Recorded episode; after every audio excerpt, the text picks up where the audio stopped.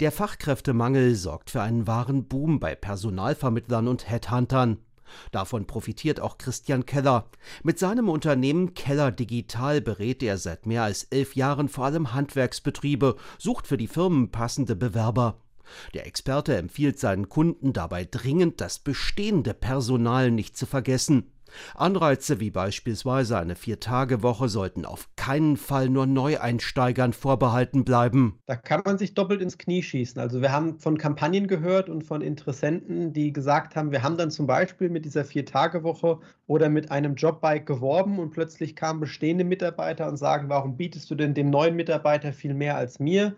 Haben deswegen gewechselt, waren unzufrieden, haben Gehaltserhöhungen gefordert und man verliert im Endeffekt vielleicht sogar Mitarbeiter, die plötzlich unglücklich sind, weil man augenscheinlich den neuen ja mehr den Hof macht als den bestehenden. Je attraktiver die Arbeitgebervorteile, desto höher sei am Ende die Bindung der Mitarbeiter an das Unternehmen, so Keller.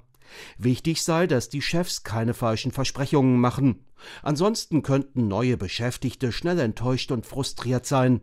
Dabei geht es nach Meinung des Experten nicht mehr vordergründig um Löhne oder Prämien. Geld ist nach wie vor wichtig, ist aber nicht mehr das Nummer eins ausschlaggebende Kriterium. Es gibt zahlreiche Leute, die wechseln von der Industrie oder der Stadt zurück ins Handwerk, weil sie sich dort nur wie ein Rädchen fühlen und nicht mehr den täglichen Output ihrer Arbeit sehen können. Zudem spielt die Work-Life-Balance eine immer größere Rolle und die persönliche Freiheit, gerade für die jüngere Generation.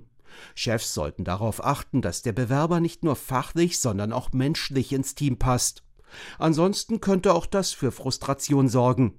Außerdem rät Christian Keller, eine saubere Einarbeitungsphase für neues Personal zu schaffen, sowie die persönliche Bindung zu stärken, zum Beispiel über regelmäßige Ausflüge oder Teamevents. Wir haben Elektrounternehmen, die haben so große Wiesen mit Grillhütten draufgebaut. Ist gar nicht so teuer, wie man glaubt. Wird jede Woche mehrfach auch teilweise unveranstaltet durch den Arbeitgeber einfach von den Kollegen wahrgenommen, was innerbetrieblich das Zusammenhaltsgefühl enorm stärkt. Und wer sich wohlfühlt in der Firma, liebäugelt vielleicht erst gar nicht mit einem Wechsel. Auch das ein Rezept, nicht nur fürs Grillen, sondern sogar gegen den allgegenwärtigen Fachkräftemangel.